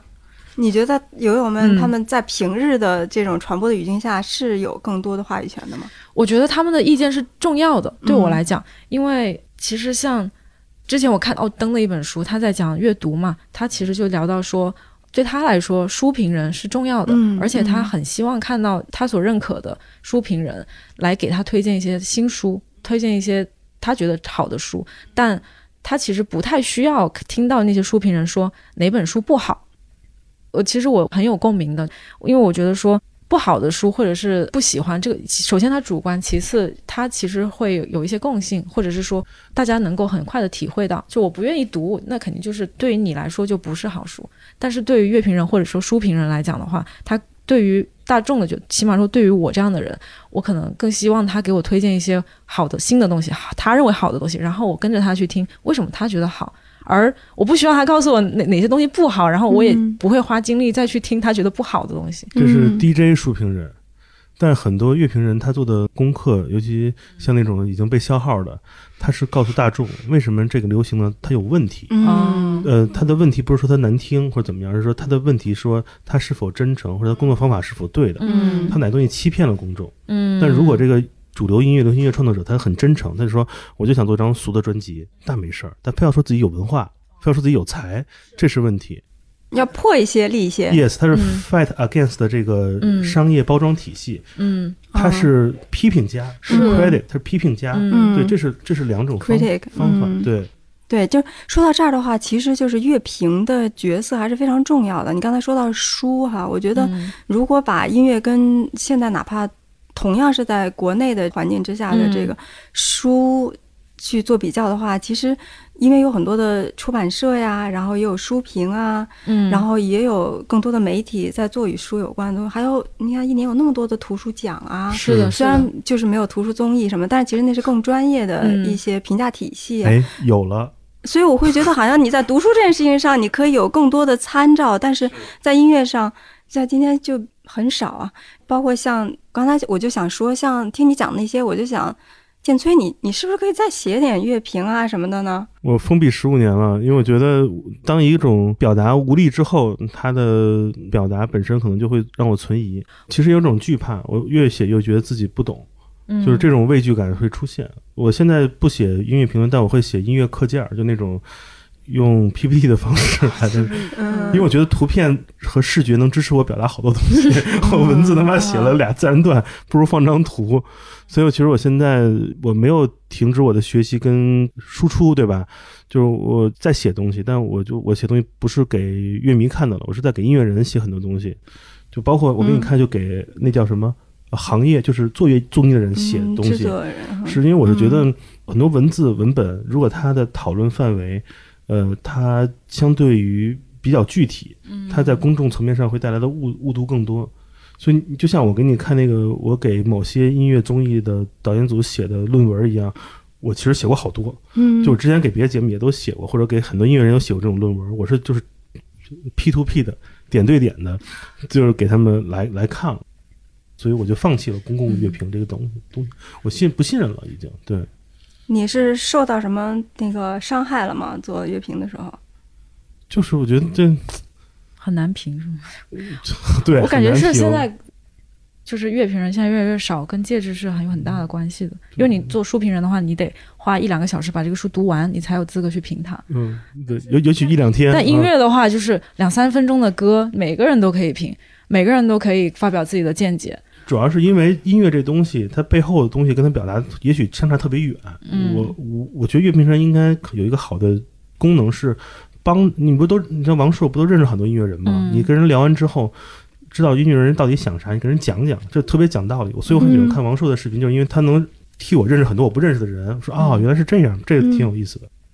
而实际上，在音乐审美本质上，现在这个时代有一个说法，它是一个后分类时代。嗯它是一个 post genre 的时代，没有再新增的物种了。所以，当乐评人试图来做乐史维度的分类嗯或者梳理，它是很无力的。嗯所以，它只能针对一些更为微观或具体的地方来做评介，它嗯更像推介。推介这个事儿对我来说，嗯，做 DJ 就行。对，yes，歌单就是 gonna work it out，就没必要在嗯我写大文章说这这曲子多牛逼，这效果器多牛逼。所以为什么我喜欢做音乐人的访谈？我嗯是想知道他们在想什么。那国内国外，我前阵不刚给那杨文学做完嘛，嗯他们讲很多，我觉得就是给我了很多视角，说中国音乐乐队跟他们想的不一样的东西。就这种东西，我觉得喜欢。而具体推荐这首歌怎么好听，我觉得其实有很多更好便捷的渠道。而且听音乐这个事儿跟读书更不一样了，它的免费属性更高，它巨高。很多人信赖乐评或者信赖歌单，其实出自一个地方，把它视为效率工具。嗯我没没必要在汪洋大海中，甚至是汪洋大专中挑出几首好听的。因为对他来说，音乐可能是一种香氛，嗯它是你起床之后的环境香，或者说是一种你选择的高德地图上最快的一个打车线路。所以，呃，如果我用一个研究结果对待这种消费需求，其实不太对等。所以我觉得也就这这也是我为什么觉得乐评无力的一个点。早期乐评很重要，是因为我们小时候买通俗歌曲的时候，网上没有地儿听歌，你买本杂志里面介绍了二十多张专辑，你好知道我我买哪张听。哦，这是什么滚石百大经典？那我去买这个，因为一张唱片无论盗版正版，它得是钱啊。嗯对现在音乐是免费的午餐之后，你写那个东西，其实你影响不了我听歌。我只想知道怎么着让我这俩小时听的歌都是我喜欢的。那就像依依符合说的，我现在心情氛围。按嗯算法就是乐评宗师，乐评大师的赶不上这算法，所以我觉得这个功能改变了。对，影评为什么重要？是因为你影评也要解决一个钱的效率问题。影评人的稿费多高啊？是因为他带来经济利益。乐评人没有稿费，因为你给不给我钱，你骂我或者夸我，你骂的更狠更好，因为大家更想去听这都有多难听。所以乐评人没法成为利益链条中一环，只是因为音乐是免费的。但是演出评论人可能会很重要，嗯，演评人，哦对，嗯。我操，老子要做演评人，对，说这个演出怎么有什么看点要看，那可能我能分杯羹，对吧？这乐评其实无意义，对。嗯嗯，这么一说，我觉得 make sense 的。那你看丁太升他做的不是乐评人，他做的是综评人，他会评价哪个综艺好不好看，什么亮点。那综艺会给他钱，因为他会提高收视率，就会有广告的这个效益。嗯纯音乐咱们是沾不了边儿的，嗯，嗯，我这是不是说的太真实了？这我觉得挺好的，完全是那个铜臭味儿的一段发言。没有，但我觉得今天这个东西，它就是这个嗯真实的这个环境当中挺重要的一些因素。我觉得不论是作为音乐人也好，可能音乐人就还好，早都知道这些了。但是作为乐迷也好，或者是普通听听歌也好，其实了解这些还还挺好的。就是说，究竟是什么东西在影响我们的，我们所接受到的东西在影响我们的品味。嗯嗯，然后其实作为个人，总还是了解了这些之后，还稍稍多一点，可能嗯可以抵抗一些，或者有一些自由选择。因为否则的话，很多时候很多东西被喂给自己，都没有太意识到，是的，其实是有一些更自由选择的一些度的。说到这儿，其实我们今天时间也差不多了。关于那个月下，其实这个关于这综艺本身，我不是特别有兴趣去嗯讲得很细，但其中有一点和我们今天聊的挺多有关系的，就是嗯究竟什么东西在影响我们这些呃外行人、普通人去接受什么样的音乐，去了解什么样的乐队，然后在这件事情上，综艺是一个什么样的角色？我自己对于那个，比如这个打分的权重会有点嗯耿耿于怀，也是这样，因为我会有一种感觉，就是说，对对于很多人来说，可能这是唯一他可以去了解多一点音乐的一个机会。然后你夸就给人家第一轮就淘汰了之类的，然后听到的这些东西跟平常抖音听到嗯或者什么，我我也可以听得到，对不对？或许这个并不是他这个综艺，就像你说他自己的游戏设计，他自己设计观众重要的东西。嗯但我想就问你们两个人，从一个从业者的角度来说，或者讲讲你们的期待吧，就是嗯综艺它你期待你希望它可以做到的是什么？就是月下或者其他的一些综艺，你觉得有没有做到这个期待？什么地方嗯做到了，什么地方还差得远？嗯嗯，我这又是一个危险发言，因为我这几年的很多收入都来自于综艺节目，我会给各个平台综艺节目做顾问的角色收益。嗯我因为有这些工艺工作经验，我有一个感受，我觉得中国的任何综艺，无论是音乐或什么，它是自由文化的平替，或者说自由文化的弱替，较弱的替代物，或者说平的替代物。这个感受是如如何而来的？因为我的一个合作的合伙伴，他也同时出品一档那个特别热播的那个喜剧综艺。嗯这个综艺，因为我因为跟我的客户是好朋友关系，我会去看。看完之后，我没有一场能笑出来。我发现，因为他们全是我在外面那个世界能看到的各种，比如 S L 的 sketch，比如说各种各样的现场的那个 stand comedy 的那种内容的一些的缩影。嗯。我会发现，哦，是因为我们接受我们无法获得各种各样的自由文化产品，会导致这些综艺他们换一种方式给我们做了翻译，而实际上这种东西越强盛，我们能接触到很多新兴文化或者说当代文化的这个一手资料的这个渠道就会变得越窄，因为我们太依赖这样的平替了。嗯你想象一下，那个大量的资本主义的商业品牌在这一两年撤出俄罗斯，那俄罗斯的零一零后或者一五后的孩子们，他们也许吃的全都是平替的麦当劳，喝的平替的可口可乐，穿着因为好像优衣库也推出了对吧？穿着平替的这种让嗯成长，平替没有不好，也许会让这个价格本身低廉或者怎么样。实际上，文化如果不纯粹，不获得这种文化的一手东西，这个文化它就会过早的进入衰亡期。嗯嗯、很多文化，如果我们能知道它一手的情况，你会感觉乐趣是不同的。嗯而一旦某一种平替文化，如月下，如某年某度喜剧大会出现之后，你会认为、嗯 OK，这个是个标准吧？这个是不是一个新的 standard？所以是不是只有月下的乐队才是乐队？是不是只有喜剧大会的那些喜剧才是一个真正的一个所谓的 sketch 一个小品？当它成为一个 new standard 之后，那那些更原始的自由文化就会被我们完全遗忘。这个是我心中那一团乌云，嗯它会越聚越大，是因为这些成功的商业综艺节目的他们的影响力的变大，他们的成功，他们的国民性之后会带来的。你看脱口秀已经有一点点反噬作用，是因为这种标准的出现会导致那嗯更别提中国式说唱了，嗯我的妈呀，太可怕了。嗯那月下还好，它没有形成所谓的月下标准，认为一个月下乐队应该就是这个样子，还好，可能是因为摇滚乐这帮孙子比较能扛，但是各种各样的自由文化一旦有了中式平替或中式弱替，就会导致我们离那种原生的原真正的本真正的东西会越来越远。这个是我对纵观整个综艺和娱乐行业，就是中国版的这些东西的最大的恐慌。这个是我的感受，这也是我们疏远于很多不同文化背景的这个内容的一个结果吧。是这东西在无限的扩大。对对，这个就好像那个星巴克是很多 boutique 的意式咖啡小馆的一个平替一样，然后以至于让你觉得咖啡就应该是这个味儿的，全世界都要去找到这个味儿。哇塞，这个就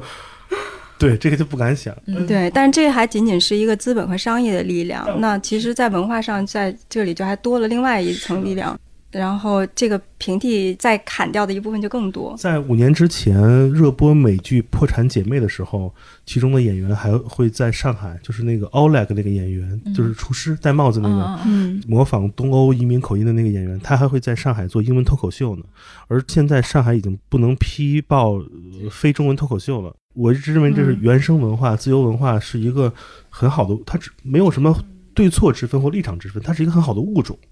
这个物种被关在笼子之外，笼子里面的人只能看着一个人穿着老虎的衣服假装老虎，嗯，虽然很安全，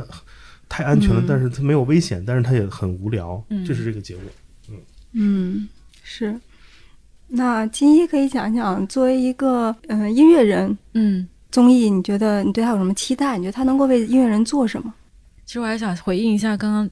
很久之前 Lisa 说的，就是觉得说，呃，这种评分体系啊，月下这个综艺的评分体系会将一些可能也值得有更多舞台的乐队挡下来的这个，呃，你会觉得可惜嘛？就是因为有很多乐迷可能就没办法接触到他们。我觉得是说也不用太惋惜嘛，就是如果他真的喜欢或者是对乐队呃是感兴趣的，他其实会自己再去挖掘，他不会完全依赖月下这个节目和这个平台。嗯但可能有一些乐迷或者是观众，他确实就是你为什么就吃什么，给我看什么我就看什么，我的精力也只够我看这个综艺这一两个小时去接收这些信息，我其他的时间我没有更多的时间和兴趣去挖掘了。那我觉得。他们被挡在了门外，我觉得就是不用特别可惜，不可惜这其实是他自己的嗯选择嘛，对吧？就像我们现在面对一些呃新闻，对吧？就是你是不是愿意就是别人为什么就吃什么，还是说你愿意看完这个平台的新闻以后，你愿意再去 dig 一些别的平台的见解和角度，对吧？我觉得这个是一样的。然后作为音乐人，呃，我觉得综艺能给到我的就是它像一个锤子，它能够把被封藏。呃，无论是在地下还是在呃一个圈子中心的一些文化和表达撬开，然后释放给更多的人看到。那我觉得，得这是我对他的期待。然后，我觉得月下他其实，尤其是第一季吧，他是呃做到了的，呃，而且就是整个综艺的那个出品也是很不错的，主创也是很用心的，我觉得他是做到了的。但呃，我我会有一点点担心的，当更多的人想要去挖掘一些乐队的表达，比如说一些访谈的时候，那有没有足够多的音乐媒体，有没有足够多的访谈，能够帮助这些受众能够真正的 dig 到他们想要的东西？刚刚我们前面也聊了嘛，确实是一个现状和可能就是会有点接不上的一个情况。嗯我觉得真的，呃，音乐人的表达或者任何艺术家的采访很重要。嗯，对，我了解蛙池的第一篇采访是一个蛙池乐队自己给自己做的一个假采访。哦，对，我看你之前在哪儿说过这，个事儿，但但我觉得这个事儿是让我 还蛮可爱的。用了十分钟就了解他们是谁，这个事儿太重要了。是的，就因为因为可能人们会更信任对话超过于自述，对，所以我觉得那假采访真的很好。所以我我真是觉得让音乐人或者创作者能说自己的一些想法嗯，特别重要，因为作品嗯太容易片面化理解东西。对，综艺我自己觉得也不是一个特别好的帮助乐队进行表达的地方。因为其实这些 VCR 一两分钟，它是有一个叙事的任务在的，嗯它其实需要让观众在两分钟以内，就相当于就是那个呃两分钟带你看电影嘛，对不对？嗯它其实是承担的是这样的一个角色。注意看，这个男人叫小帅，嗯，两分钟要立出一个人设的，立出一个人设，嗯所以他一定是有一个既定的设定和叙事在的。这个其实呃它是不够立体，也不够深入的。所以嗯这是为什么我们当时我会写一个假采访，因为我觉得这在我心目中才是一个足够好的表达的方式，它足够的深入、足够的完整、立体，而且它也能够。突出所有人，而不是嗯可能有的乐队在综艺里面就是可能主创或者是某一个主唱嗯呃跳了出来，但其他人可能就被忽略了之类的。其实也鼓励大家，如果对某个乐队感兴趣的话，也可以就是自己多看看他们可能一一些访谈，或者是他们呃、嗯。乐队成员他们自己在一些社交平台上面的表达，这样其实会对你理解他们的音乐会更有帮助。嗯。对，我觉得也鼓励，嗯，目前比较有限的这个音乐媒体的嗯。从业者多做一些采访和一些故事吧。我其实为了今天的这个播客啊，我之前不是坦白讲不是特别了解胡孝春，然后我去搜的时候发现也没有搜到什么采访和报道，然后反而搜到的都是月下里面的。是因为嗯，你这个工作是怎么做的？没给人 pitch 了很多采访。首先，文字采访没有音乐媒体肯出大稿，嗯嗯，就是得付费，因为他们其实收入也很少的。然后其次，我做了一些预采，包括我给了很多我认识的所有音乐媒体一套，就是关于他们自己的自述介绍，呃，能产生共鸣或者有兴趣的人太太少了。我反而看到了那个《南方人物人物周刊》有对这个蛙池乐队的采访。对，这个完全是因为访问者他产生了共鸣、兴趣嗯兴趣，而当我主动给别人资料时候，能有感受的这种媒体新闻人其实也没有那么那么多。嗯，对，所以很多很多因素会造成这一点。对，所以今天其实作为一个乐队，想把自己的故事更多的去通过采访的形式呈现，也缺少渠道。对，呃主要是我也也思考过，我要不要采访就我自己工作的人。嗯，我总感觉我的视角太单一了，嗯就是对他们的表达也不是，因为很多话我们都自己都聊过好多次，有点车轱辘话，特没劲。嗯而且这些视角还是要外人来来来操作会更好，所以我觉得这个东西蛮重要。有一次特别逗，有一次蛙池在上海接受媒体采访，然后是别人采访蛙池，然后我那天要去采访别人，就是嗯。要置换，就是嗯置形成这种置换，就是因为其实这个视角一定要是有点陌生的，嗯。才会带来一些东西，因为这个东西会帮助乐队，不是做完采访就结束了宣传，因为不是宣传，还是要继续嗯。推动这个思考。嗯，对，要更多的视角，所以嗯。对我来说，筛选采访者嗯，还有筛选对话，这个其实是很，我还挺严的。我是希望嗯。能产生这种，嗯对吧？嗯，对，所以这个也也没那么容易，对，嗯。嗯因为我觉得他们也达不到任何独立的都达不到那种量级，是需要对接那种特别大的采访稿件来促成成名、成功和商业。嗯在乐队的这些早期，还是要以精准性或者能互相沟通为主。对对对，也不是嗯说一两次采访就可以怎样的。是的，是的，嗯说清把事儿说明白就好，因为很多事儿其实也不用说太多。对，但是我觉得如果有一个比较完整的采访，它的好处就是一旦有人有兴趣的话，他总还是能够找得到，是不一定是说当下就这样。，哦对，咱们那天说过这事儿接住嘛。对，嗯留个这个 evidence，证据。对，嗯嗯，是好，哎，我们今天时间也差不多了，嗯、我觉得跟你们聊的非常有收获。然后我在采访的最后，一般都会问一下，还有没有什么想说的话，今天还没来得及说的，或者说到此时此刻的一些呃心情感受，可以说一下吗？我说两个东西想补充的，第一个就是，其实我觉得能参加综艺的乐队还是挺不容易的，因为我、嗯我自己自己之前在综艺里面的时候，就是首先是体力上的累嘛，然后呃在表达上面哈，可能在一个场子里面，当别的乐队或者是有的评委吧，就是他们说了一些你不认可的话。如果是我们当下这种一对一的场域，或者是我只是在我的朋友圈刷到有人说这样的话，那我其实大可以不予理会。但是像在那种录制的情况下，因为现场还有观众嘛，那你其实如果保持沉默，你其实就是对他的发言的默许。嗯所以有的时候你真的其实很被迫的需要进行一些反驳，或者是你你自己的表达。对，不然你就会被代表，这个其实挺难受的。而现场的话，又有有几百个观众，然后还有那么多摄影机，而且你只能拿着麦克风说话，其实你隔着很很长的距离在跟另外一个人对话。其实我觉得就是相当于每一次的你的表达都是类似于一个 speech，就像一个演说一样，其实还是有挺大的压力的。然后我觉得。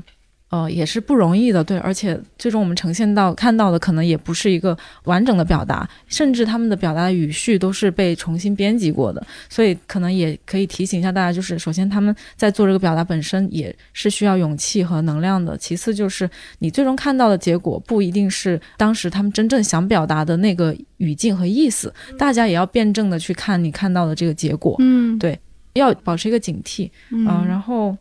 第二个就是还是想鼓励大家，就是今后可以避免或者是主动的不去在网红乐队这样的一个标签和分类下面去讨论一个乐队的音乐。嗯对我我个人是完全不认可这种分类的方法的嗯啊。对，不完全是因为我们也被贴上这种标签。啊有吗？啊 啊！你不知道吗？对，就是不仅仅是因为我们被贴过，嗯其次就是今天的我们的讨论，其实也帮我厘清了一下这个东西到底是什么回事儿。然后我的结论就是，它就是一个被人恶意的提出来的一个分类的方式。我们如果照着这个分类方式去理解音乐的话，那我们就是真正最后的大傻瓜。嗯尊度假多。嗯，我的总结就好就一句话：音乐这件事儿就是长命功夫长命做，对他嗯不可能完成某一种跳跃或跨越，嗯就是用自己的方式去感受音乐是如何存在的，如何创造的，然后表达他们，慢慢做就好了。嗯既然都选了，就就下一个选择是什么时候不做，那个什么要慢慢的选。所以既然选了，就要拉长这个创作周期，嗯很重要，很重要。然后听音乐也是长命功夫长命做嘛，不用这么着急给一个乐队下定义，或者是说给自己的趣味下定义，就是你就是慢慢去听，慢慢去感受，耐下心来去听他们的音乐，感受他们的人、他们的背景，慢慢去享受它，也不用太被大家的评论所影响，这样子。嗯。我觉得最后的补充其实非常好。我们刚才前面也讨论了这么多，不论是资本呀、互联网啊，或者说像这种音乐综艺啊这样的所谓的一些放大器，其实都会让人们的耐心变少，不论是创作者还是乐迷吧，就是听音乐的人。对，其实耐心在今天是最值钱的东西。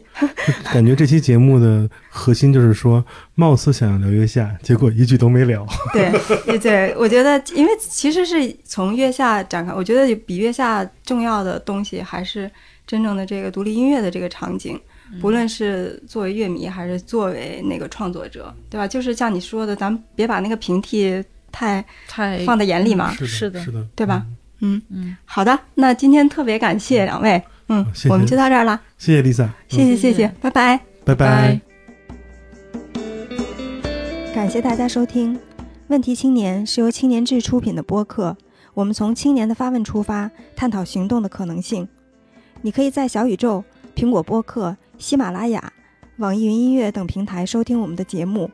如果你喜欢我们的节目，也可以在微信和微博搜索“青年志 Youthology”，关注我们的其他内容栏目或与我们联系。谢谢。